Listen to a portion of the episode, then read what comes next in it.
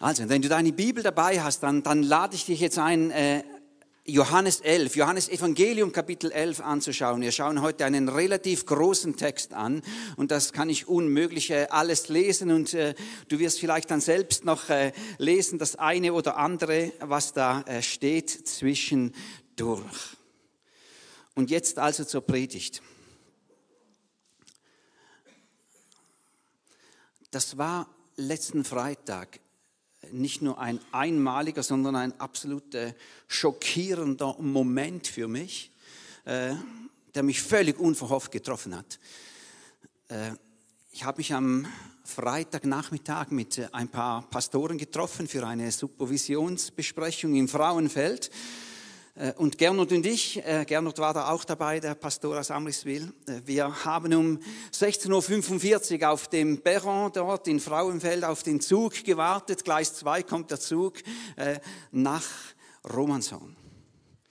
Und ich habe erst im Nachhinein festgestellt, dass ich eine Angewohnheit habe, immer dann, wenn ein Zug einfährt, dass ich schaue, wie der Zug daherkommt und das einfach auf mich wirken lasse.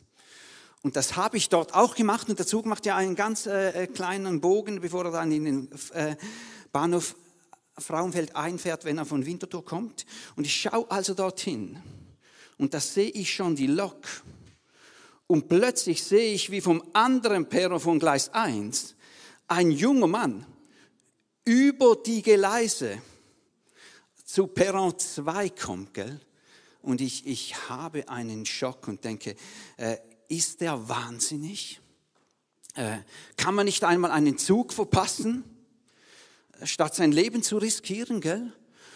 Und während er da dann auf dieses Gleis 2 kommt, wo also unser Zug einfährt, bleibt er stehen, breitet die Hände so aus und bleibt einfach stehen. Und der, der, der Zug, der hupt natürlich augenblicklich und er leitet eine Schnellbremsung ein.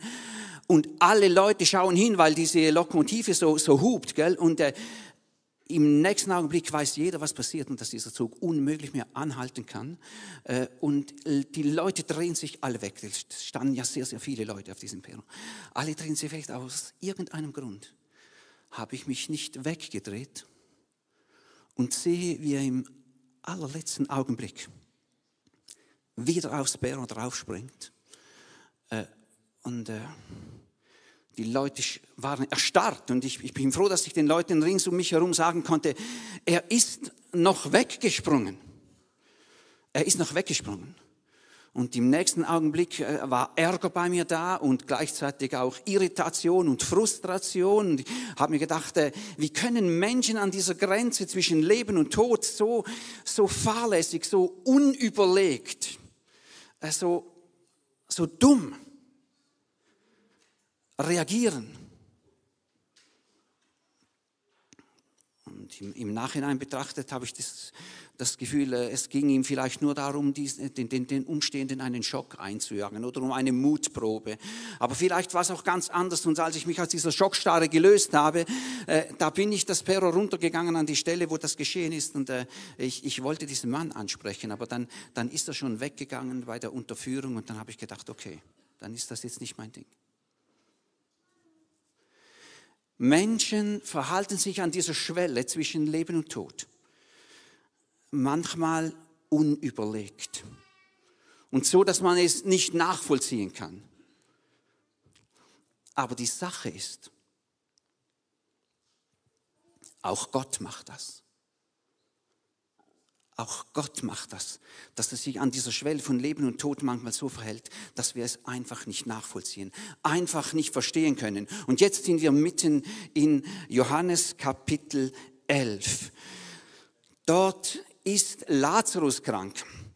Lazarus, der Bruder von Maria und von Martha, und diese drei, diese drei Geschwister, Lazarus, Maria und Martha, äh, die sind jetzt nicht mit Jesus unterwegs, aber die gehören definitiv zum Freundeskreis von Jesus. Und jetzt ist das auch nicht einfach so eine Krankheit, wo man noch schnell ein bisschen den Husten hat oder einen, einen trockenen Mund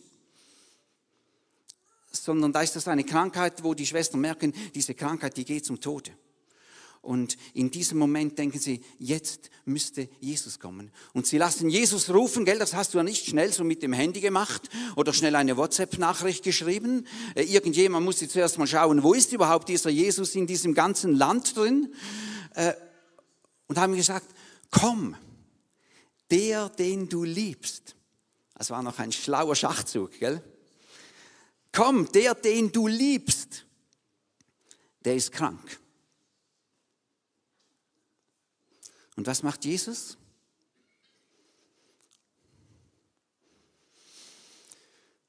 Er bleibt noch zwei Tage dort, wo er ist. Jetzt musst du dir mal schnell überlegen, wie, äh, was das auslöst. Jetzt weißt du, dieser Lazarus ist am Sterben und Jesus sagt, okay, bleiben wir noch zwei Tage hier. Hoffe jetzt einmal, dass das Martha und Maria gar nicht gewusst haben. Aber er macht das. Jesus verhält sich an dieser Linie des Todes und des Lebens von, von Lazarus auf eine Art und Weise, wie wir das nicht nachvollziehen können. Und dann nach zwei Tagen sagt er seinen Jüngern, komm, wir gehen äh, zu Lazarus, er schläft. Und die Jünger sagen, ja, wenn er schläft, dann ist doch gut, äh, dann wird er wieder gesund. Und die Jünger wissen auch, dass sie Jesus kurz davor in der Nähe von Jerusalem schon steinigen wollten und haben wahrscheinlich auch gedacht, das ist jetzt nicht so eine gute Idee, Richtung Jerusalem zu gehen. Äh, und äh, Jesus sagt seinen Jüngern, gerade heraus, äh, Lazarus ist gestorben und ich bin froh, dass ich nicht dort war. Und sagt eine ganz interessante äh, Sache. Denn dadurch wird die Herrlichkeit von Gott sichtbar und zu den Jüngern sagt er, denn dadurch werdet ihr zum Glauben kommen. Das ist auch mal ein Satz für Jünger, gell? Dadurch werdet ihr zum Glauben kommen. Ich denke, die Jünger haben sich angeschaut und gedacht, also, also, wir, äh, also wir, wir glauben ja schon, gell? Und äh, dann, dann steht da der, der Thomas, der sagt, komm, lasst uns mit Jesus gehen und mit ihm sterben. Er hat schon abgeschlossen gesagt, das kommt definitiv nicht gut, gell? Und dann machen sie sich auf und sie wissen, dieser Lazarus ist gestorben. Und als sie nach Bethanien kommen, das ist etwa drei Kilometer von Jerusalem entfernt, da ist dieser Lazarus schon vier Tage begraben. Also Gott hat sich unendlich viel, äh, Jesus hat sich unendlich viel Zeit gelassen. Unverständnisvoll, unverständlich viel Zeit gelassen. Und dieser Lazarus ist tot, tot und begraben.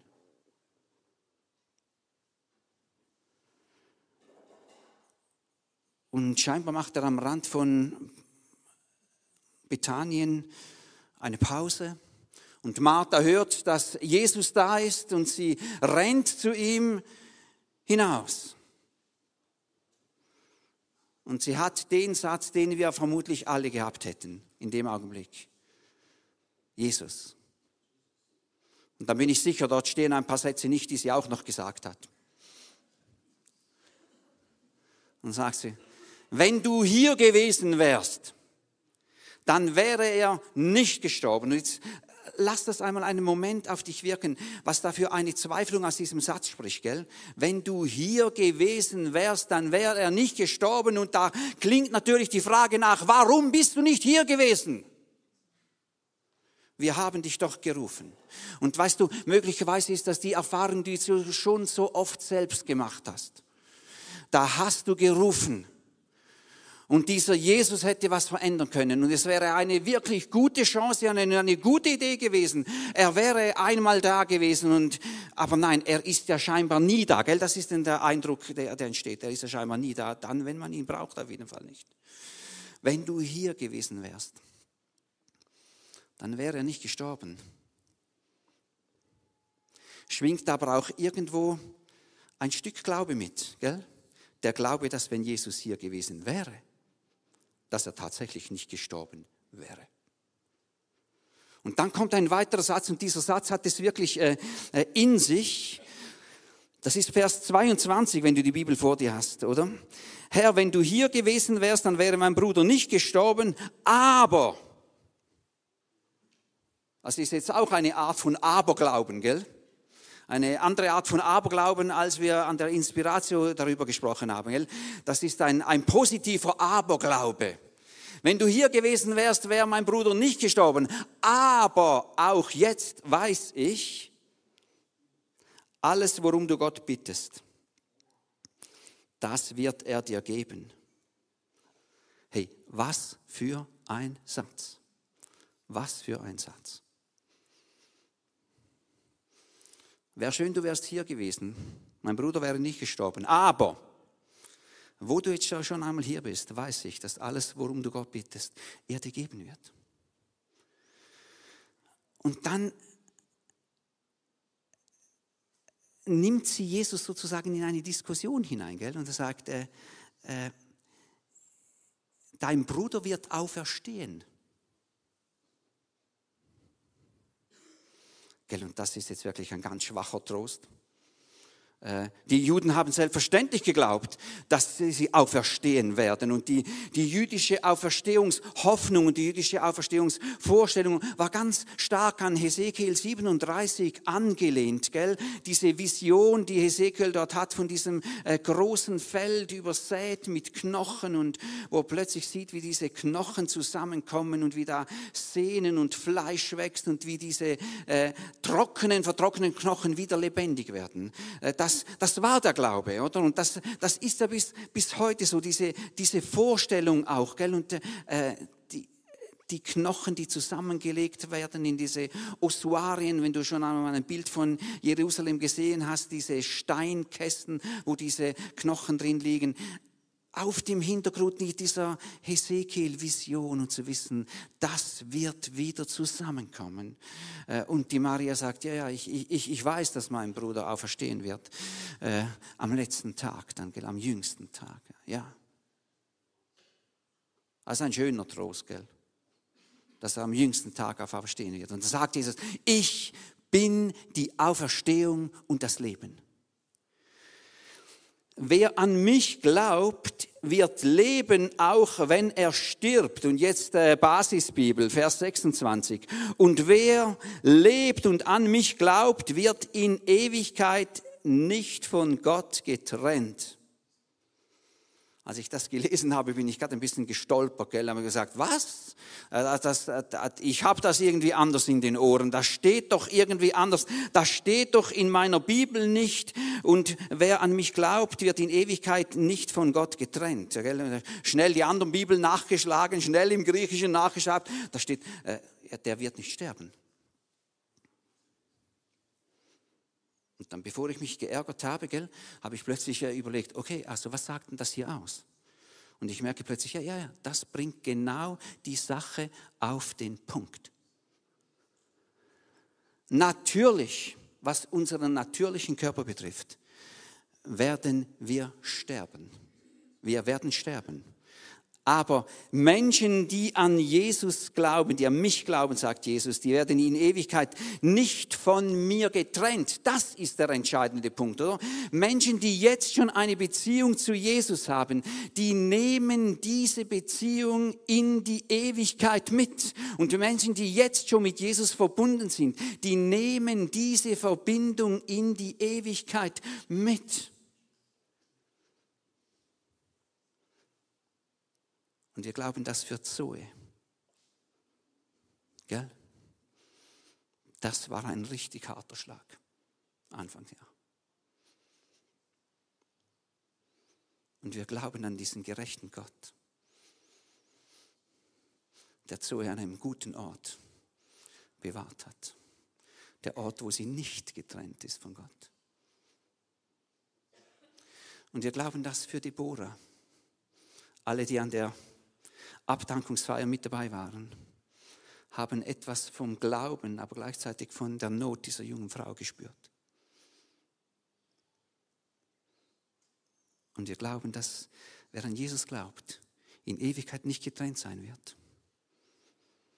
Und wir glauben, dass für Cosimo und dieses Leben Reihe 3, gell? Platz 1, Platz 10. Der Benjamin könnte gar nicht hier sitzen, wenn Cosimo noch da wäre, weil dann würde definitiv Cosimo hier sitzen. Ich weiß nicht, was er für einen Platz jetzt hat, aber ich weiß, dass er nicht getrennt ist von Gott. Oder das, das, ist die, das ist die christliche Auferstehungshoffnung. Und weißt du, die Tragik, die Tragik, die viele Menschen betrifft, ist, dass sie ihre Distanz, die sie jetzt schon zu Gott haben, mit in die Ewigkeit hineinnehmen die Trennung, die sie jetzt schon äh, von Gott trennt, dass sie die mit in die Ewigkeit hineinnehmen. Und ja, die, die, die, die Bibel sagt gar nicht so wahnsinnig viel über die Hölle.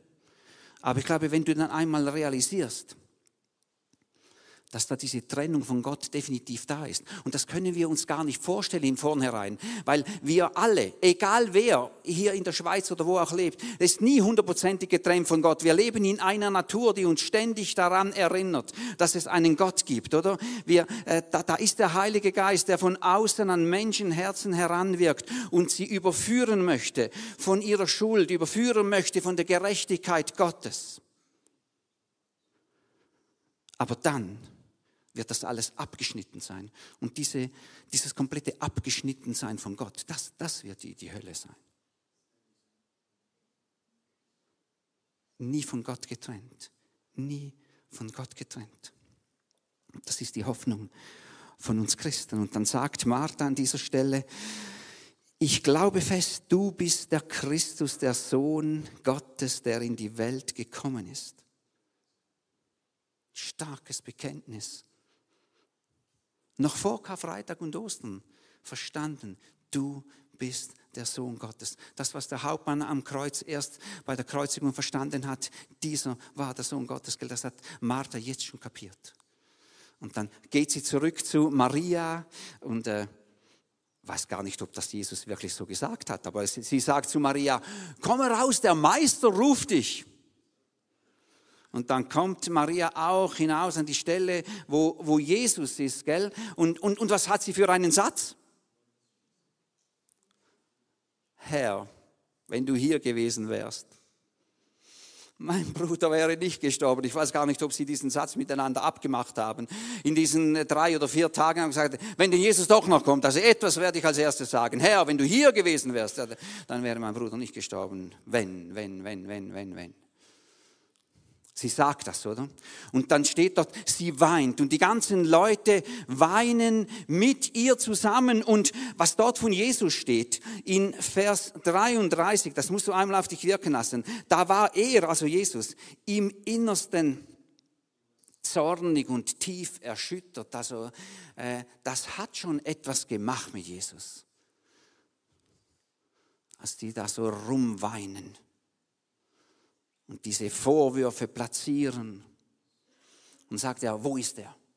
Wo ist er? Und sie zeigen ihm das Grab, das war auch so ein Felsengrab, äh, wo Menschen verwest sind, bis dann eben nur noch die Knochen da waren, die man dann in diese Ossuare hingelegt hat. Äh, und sie sagen ihm, äh, roll den Stein weg, rollt den Stein weg, sagt, sagt er und, und Menschen, gell? Da ist dann auch wieder Aberglaube, gell? Aber Jesus, der stinkt schon. Also die Bibel ist manchmal ganz konkret, gell? Äh, und ich kann mir das schon vorstellen, dass du sagst, also möchtest du jetzt wirklich da hinein, Jesus? Und Jesus möchte nicht hinein.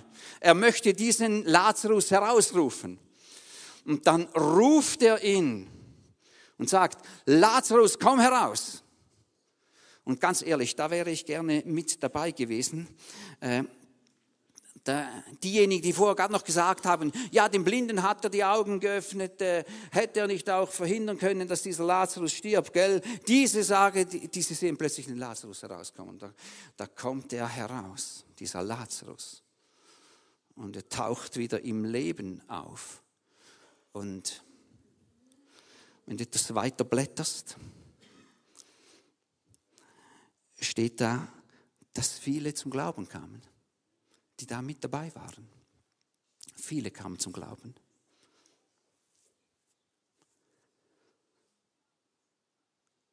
Und wir fragen uns, und, und okay, was war da mit Lazarus?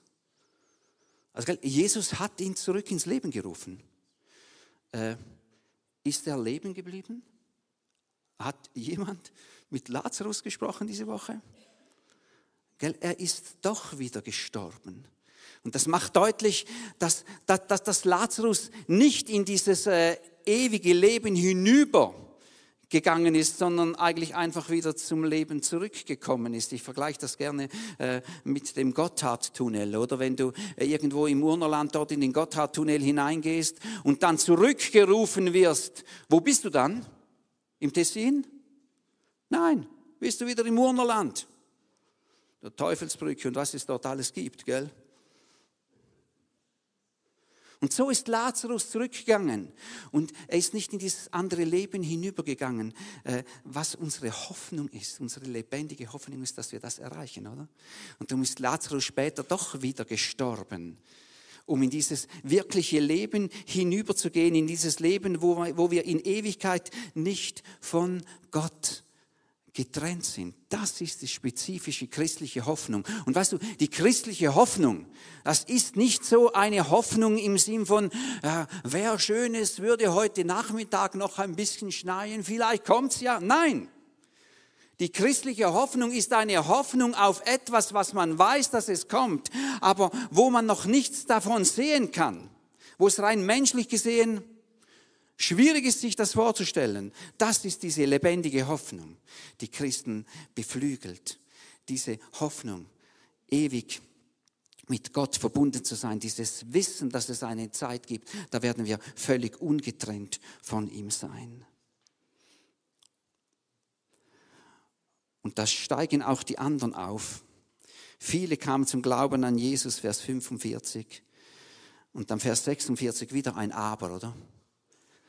Einige aber von ihnen gingen zu den Pharisäern oder, und äh, äh, die beraten miteinander und kommen überein, wir müssen diesen Jesus umbringen. Also falls du schon einmal gemeint hast, ein richtig großes, fettes Wunder, würde die ganze Romanshorner Bevölkerung und weit darüber hinaus äh, dann einfach zum Glauben führen. Äh, das ist der Beweis dafür, dass es nicht so sein wird. Es kann selbst einer von den Toten zurückkehren. Und viele werden das als Anlass nehmen zu glauben. Und hey, ich wünsche mir, dass mehr solche Dinge geschehen hier im Oberturgau, hier bei uns. Dass Dinge geschehen, die dazu führen, dass viele zum Glauben kommen. Aber lass uns, äh, äh, nicht irgend, uns nicht irgendeiner Illusion hingeben, äh, wo etwas im Namen von Jesus geschieht, wo Hoffnung aufkommt, wo Lebenshoffnung angesichts des Todes aufkommt. Da gibt es immer auch Widerstand. Und in dieser Spannung stehen wir drin. Und so wie Lazarus gestorben ist, so werden auch wir persönlich äh, einmal sterben. Das wird nicht an uns vorbeigehen. Und ja, wir werden sterben. Und im Thessalonikerbrief schreibt äh, Paulus, oder weist darauf hin, dass wir trauen werden. Wir werden trauen, aber nicht wie Menschen, die keine Hoffnung haben.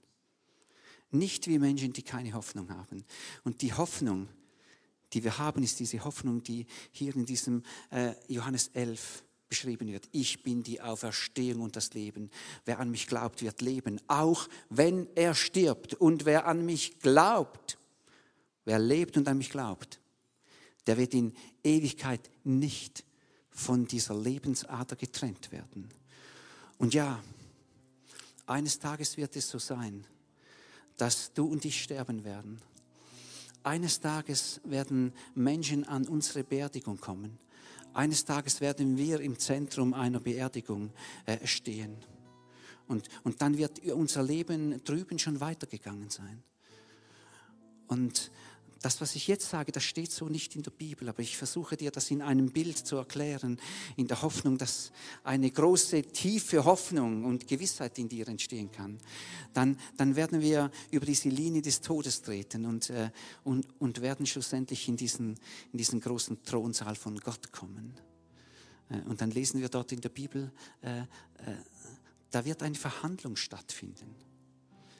Äh, und wie in einem riesigen Film wird all das Gute und Schöne und Wunderbare, was durch mein Leben entstanden ist, äh, abgespielt sein. Äh, und manches von dem, wo mein Herz dafür geblutet hat und wo ich mich voll reingegeben habe, das wird abgespult werden. Gell? Und dann wird auch dieser zweite Film laufen.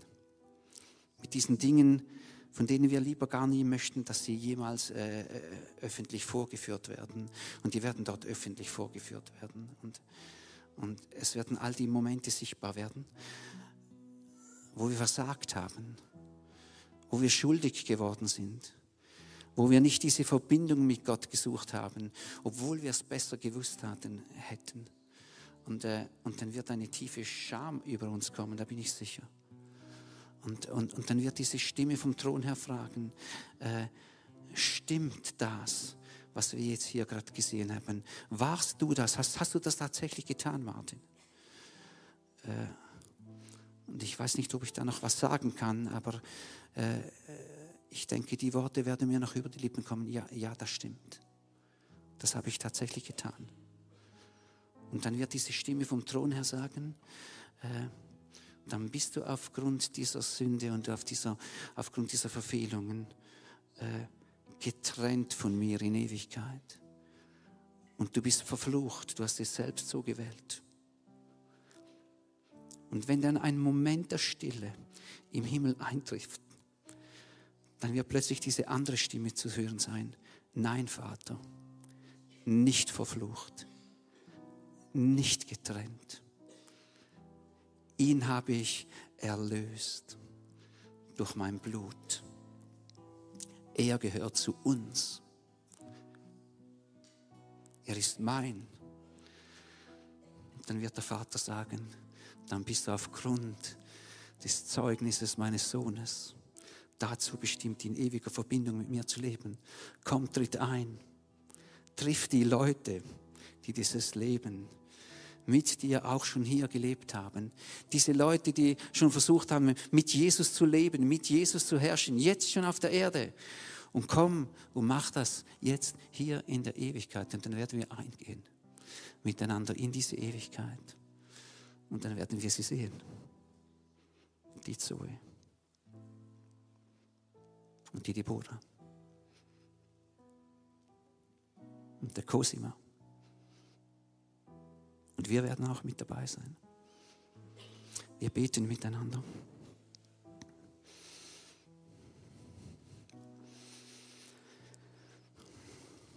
Treue himmlische Gott, du hast uns dazu bestimmt, in Verbindung mit dir zu leben.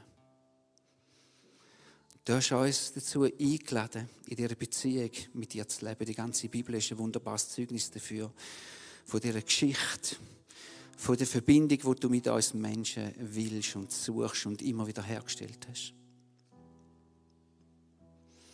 Danke vielmals, dass wir so zu dir hören können. Danke vielmals, dass du die Verbindung mit uns möchtest. Danke, Jesus, dass du uns befreit hast von jeder Art von Verdammnis. Danke, Jesus, dass du uns gerecht gesprochen hast dass wir gerecht gesprochen sind durch dein Blut. Und wir möchten mit dir leben und wir möchten mit dir herrschen. Und wir möchten für dich da sein und wir möchten auch für Menschen da sein. Wir möchten für Menschen da sein, die in der Gefahr stehen, ihre Distanz, die sie jetzt schon zu dir haben, mit in die Ewigkeit jetzt nehmen. Wir möchten da sein im Gebet, wir möchten da sein im Gespräch, wir möchten uns auslehnen äh, für die Menschen. Nimm du uns, stell uns ganz neu in die Verantwortung ein. Wir wollen nicht nur gerettet sein für uns selber, sondern auch für eine Welt, wo die Verbindung mit dir ja eigentlich sucht und trotzdem so nicht will. Nimm du uns. Und danke vielmals für die lebendige Hoffnung, die du uns heute gibst für die Menschen, die gestorben sind in dem Jahr. Und danke für die lebendige Hoffnung, die du uns gibst, auf unseren eigenen Tod hin. Danke, dass wir die Verbindung, die wir dann werden haben, jetzt schon mit dir haben können. Wir möchten für dich leben. Und ja, am heutigen Tag, und das, wenn du möchtest, kannst du das selber mitbeten. Am heutigen Tag, Jesus, möchte ich dir einmal mehr sagen. ich weihe mein Leben dir. Ich möchte in einer tiefen Beziehung zu dir, dreieinigen Gott, leben. Ich stelle mich dir zur Verfügung. Ich strecke mich aus nach dieser Verbindung. Und vielleicht hast du solche Worte noch nie gebetet, dann kannst du jetzt auch gerade mitbeten. Äh, Jesus, heute entscheide ich mich das erste Mal, mich nach dir auszustrecken, nach dem, was sagt, ich bin die Auferstehung und das Leben. Und ich nehme die Vergebung an. Und ich lasse mich einstellen in das Leben, wo ich nicht mehr mir selber gehöre, sondern dir, Jesus, wo für mich gestorben und auferstanden ist. Da ist mein Leben. Nimmst du ganz. Amen.